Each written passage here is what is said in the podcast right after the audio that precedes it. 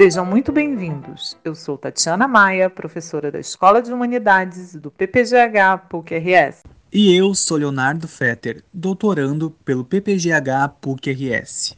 E esse é o podcast Tem Profissional da História aí?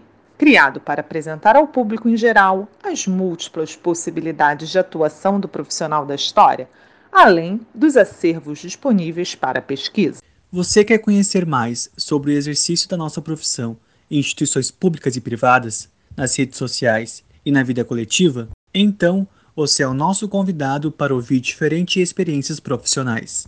Vem conosco e descubra uma sólida e desafiadora profissão. Há muitos espaços onde estamos presentes e somos importantes. Então, tem profissional da história aí? O nosso convidado de hoje é o professor Luciano Arone de Abreu, professor titular da Escola de Humanidades e coordenador do programa de pós-graduação em História da PUC-RS. Luciano Abreu tem graduação e mestrado em História pela PUC e doutorado em História pela Unicinos. É coordenador de dois grupos de pesquisa do CNPq, Autoritarismo Político e Imprensa no Brasil Contemporâneo e Autoritarismo e Corporativismo em Perspectiva Comparada, além de participar também das seguintes redes internacionais de pesquisa: Rede Internacional de Estudos do Corporativismo, NETCOR, e Rede Internacional de Estudos dos Fascismos, Autoritarismos, Totalitarismos e Transições à Democracia, REFAT. É o editor-chefe da editora universitária da PUC, a EdPUC, e é sobre essa experiência profissional que ele vem conversar conosco. Muito obrigada, Luciano, pela sua participação neste projeto. Luciano, você poderia nos falar um pouco sobre como é que é a sua rotina como editor-chefe na EdPUC? Quais são as suas atribuições, funções e quais as competências e habilidades que você considera que são necessárias para um historiador que queira atuar no mercado editorial? Olá, Tatiana. Eu começo, claro, agradecendo pelo convite, dizendo que é um grande prazer participar dessa atividade, desse debate, de um tema que eu acho que é de grande relevância, de grande importância, sobre uma atividade que eu tenho desempenhado nos últimos três anos, que tem sido um grande desafio, mas ao mesmo tempo que muito me estimula, que muito me é, desafia. Eu começo dizendo sobre a rotina, que a rotina de um editor é, numa editora universitária é uma rotina bastante variada. Primeiro porque, ao contrário de algumas grandes editoras comerciais, pelo menos as grandes editoras comerciais, em que é, os editores eles são é, apenas editores, ou seja, eles estão é, dedicados exclusivamente ao trabalho de editoração de obras, de leitura, de avaliação, de construção, reconstrução, crítica das obras, é, definição de políticas e publicações. Numa editora universitária, essas também são é, atribuições e competências dos editores. Faço isso diariamente mas eu diria que um editor universitário, de um modo geral pelo menos, ele é também um gestor que precisa dar conta de uma série de outras atividades. Então, esse é um primeiro ponto. Né? Então, a rotina ela acaba sendo muito variada porque ela passa pelas questões estritamente editoriais e acadêmicas, de avaliação, parecer, crítica das obras, discussão com autores, com revisores, de acompanhamento do processo editorial nas suas várias etapas. Então, essas são as rotinas mais estritamente relacionadas ao trabalho de editor. Mas também há questões relacionadas a atividades por exemplo, de gestão de pessoal, você tem que lidar com as pessoas que trabalham na editora, que são técnicos especializados e super qualificados nas suas áreas, mas que você precisa lidar com eles no seu dia a dia e administrar e coordenar esse processo e articular essas competências. É, você tem questões acadêmicas que estão diretamente envolvidas no seu dia a dia, que você precisa dar conta delas e que envolvem é, questão de livros, de periódicos, de avaliações, de programas, de publicações de professores, de eventos e todas essas coisas de alguma maneira passam por uma editora universitária. Questões de ordem mais institucional e que passam também por ali, tem a sua relevância, a sua importância também. Questões comerciais, porque eh, nós não temos numa editora universitária um setor comercial estruturado, né, que dê conta de fazer todo o trabalho de divulgação e comercialização de forma totalmente autônoma e independente, né? Então você também acaba passando um pouco por isso, discutindo um pouco essas questões. Enfim, é uma rotina bastante variada, as atribuições, evidentemente, eh, são bastante variadas também. E, evidentemente, as competências que se exige de alguém para exercer essa função, para desempenhar essas atividades, são competências perpassam a questão acadêmica da sua própria área de formação, mas eu diria que mais. Numa editora universitária, nós publicamos, no caso da Edipuc pelo menos, nós publicamos obras de todas as áreas do conhecimento, que eu, com a formação que tenho em História, né, Humanidades, eh, evidentemente eu não vou dominar as demais áreas, né, ninguém vai dominar isso, mas você precisa conhecer academicamente qual é a lógica de funcionamento dessas áreas, as suas prioridades, as suas demandas.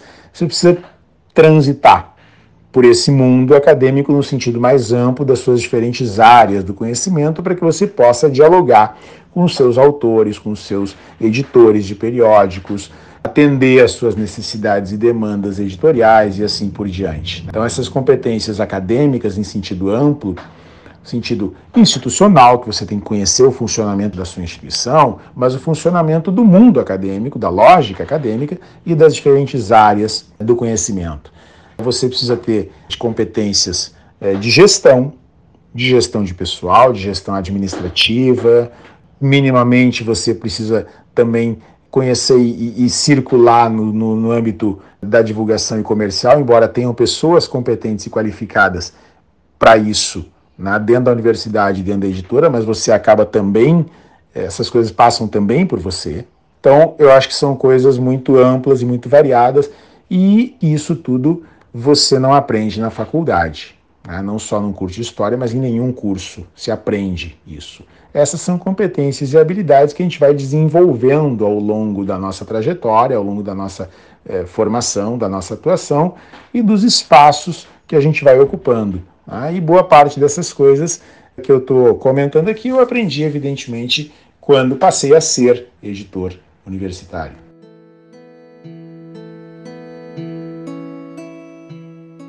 Luciano, qual é a importância de um historiador ou profissional das ciências humanas no interior de uma editora? Bem, sobre a importância do historiador numa editora universitária, eu diria que nós historiadores precisamos ter, em primeiro lugar, clareza da importância da história. É, eu sempre digo que é, uma das perguntas mais difíceis e importantes de se responder é quando você entra em sala de aula numa quinta série do ensino fundamental e você vai ensinar Egito Antigo para as crianças e alguém lhe pergunta por que eu preciso estudar isso. E, na verdade, a resposta a isso passa pela compreensão da importância da história, do estudo do passado, é, por que estudar isso? O que, que isso me diz para o meu presente? Então, a gente está falando da importância da história e do papel do historiador na sociedade. E eu acho que é, o historiador tem um papel extremamente importante em vários campos, em vários âmbitos. E a editora, as editoras, ou a editora universitária em particular, é um desses campos. E o historiador ele tem na sua formação uma visão humanista, que eu acho extremamente importante. Uma editora universitária não é apenas uma, impress... uma, uma gráfica onde se imprimem livros ou periódicos, Hoje em dia nem mais impressão é, se tem por padrão, né, mas onde se editam livros e periódicos, mas é onde você discute políticas, onde você trata do conhecimento, da construção do conhecimento, da difusão do conhecimento, da formação de autores, de leitores, da formação acadêmica, da relação com a sociedade, do papel que é, a universidade é, o conhecimento que se produz na universidade tem para essa sociedade, como você pensa isso, como você compreende isso. Eu acho que a história nos dá uma série de ferramentas e competências extremamente importantes que nos ajudam a compreender isso. Ser editor universitário não é competência privativa de historiadores. Eu diria que qualquer acadêmico pode ser editor de uma editora universitária, mas evidentemente a sua área de formação vai fazer com que este editor tenha uma visão diferente do que é a universidade, do que é a formação acadêmica, do que é o ensino, do que é a pesquisa, do que se publica, do que não se publica, da sua relação com a sociedade e assim por diante. E eu acho que essa nossa esse nosso background de formação né, no campo da história, ele nos dá ferramentas que são bastante interessantes e importantes na definição dessas políticas e dessas relações, e eu acho que isso é fundamental. Eu acho que esse é o papel de uma editora universitária, se colocar diante da universidade, do conhecimento que ela produz, da formação que se faz é, ali dentro, da relação com a sociedade, e ela tem esse papel de contribuir. E eu acho que então é, nós, enquanto editores, nós historiadores, na, no papel de editores, temos esse compromisso.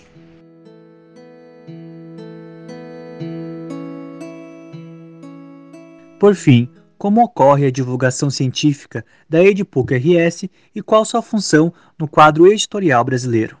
Sobre a questão da divulgação científica das obras da Edipuc em particular, das editoras universitárias de um modo geral, eu diria o seguinte: eu acho que, em primeiro lugar, é importante a gente ter claro o que, que se produz numa editora universitária, o que, que se publica numa editora universitária se publica o conhecimento produzido dentro da academia e que deve circular é, dentro da própria academia, mas também ser acessível para a comunidade de um modo geral.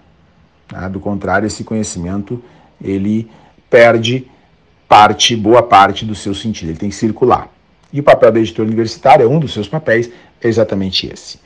Agora, nem todo conhecimento, nem toda publicação de obras acadêmicas eh, editadas por uma editora universitária tem valor comercial e nem por isso eles deixarão de ser publicados. Então, uma editora universitária, no conjunto do quadro editorial brasileiro, do mundo editorial brasileiro, uma editora universitária ela tem um papel extremamente importante porque eh, a sua primeira avaliação não é se aquela obra ela tem apelo comercial ou não, se ela será um best-seller ou não.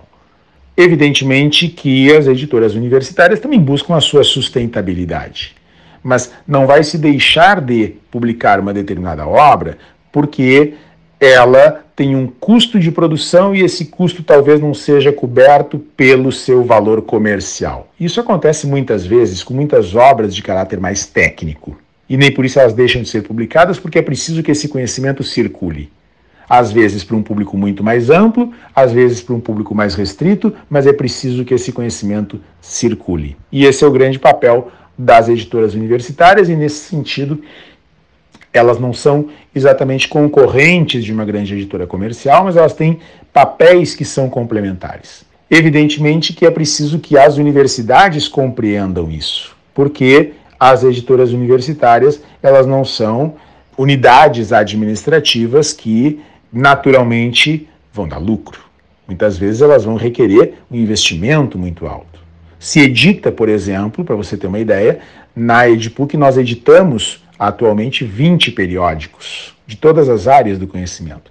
E esses periódicos eles são de livre acesso. Portanto, eles têm um custo de produção, de pessoal, de material, de edição, mas não há cobrança de taxa alguma então, eles geram custo para a instituição, eles geram retorno social e de conhecimento produzido para a universidade, para a sociedade, mas não em termos comerciais. É, então, esse é um entendimento, essa é uma compreensão que as universidades precisam ter, que as editoras universitárias precisam ter do seu papel, que a sociedade precisa ter.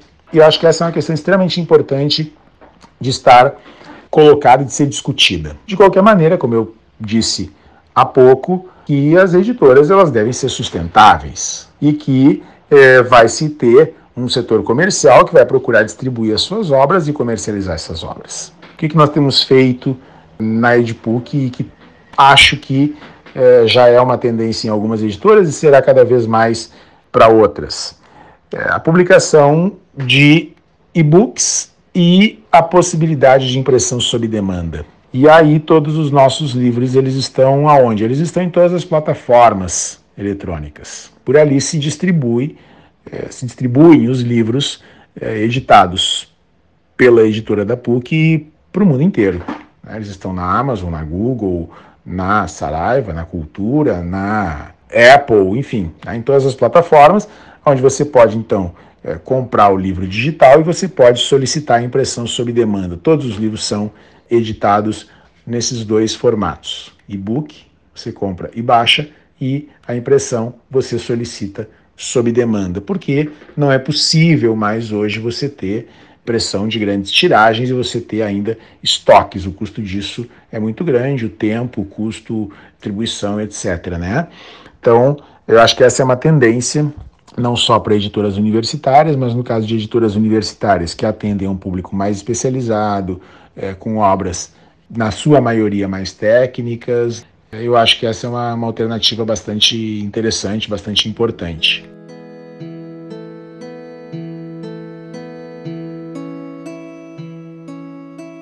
Muito obrigada, Luciano, mais uma vez por sua participação nesse projeto. E para todas e todos que nos acompanham, esperamos que tenham gostado dessa entrevista. Convidamos vocês para nos seguir no Facebook, no Twitter e no Instagram.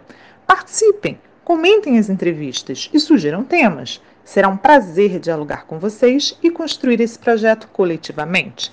A música que inicia esse podcast é atraente composição de Chiquinha Gonzaga, de 1877.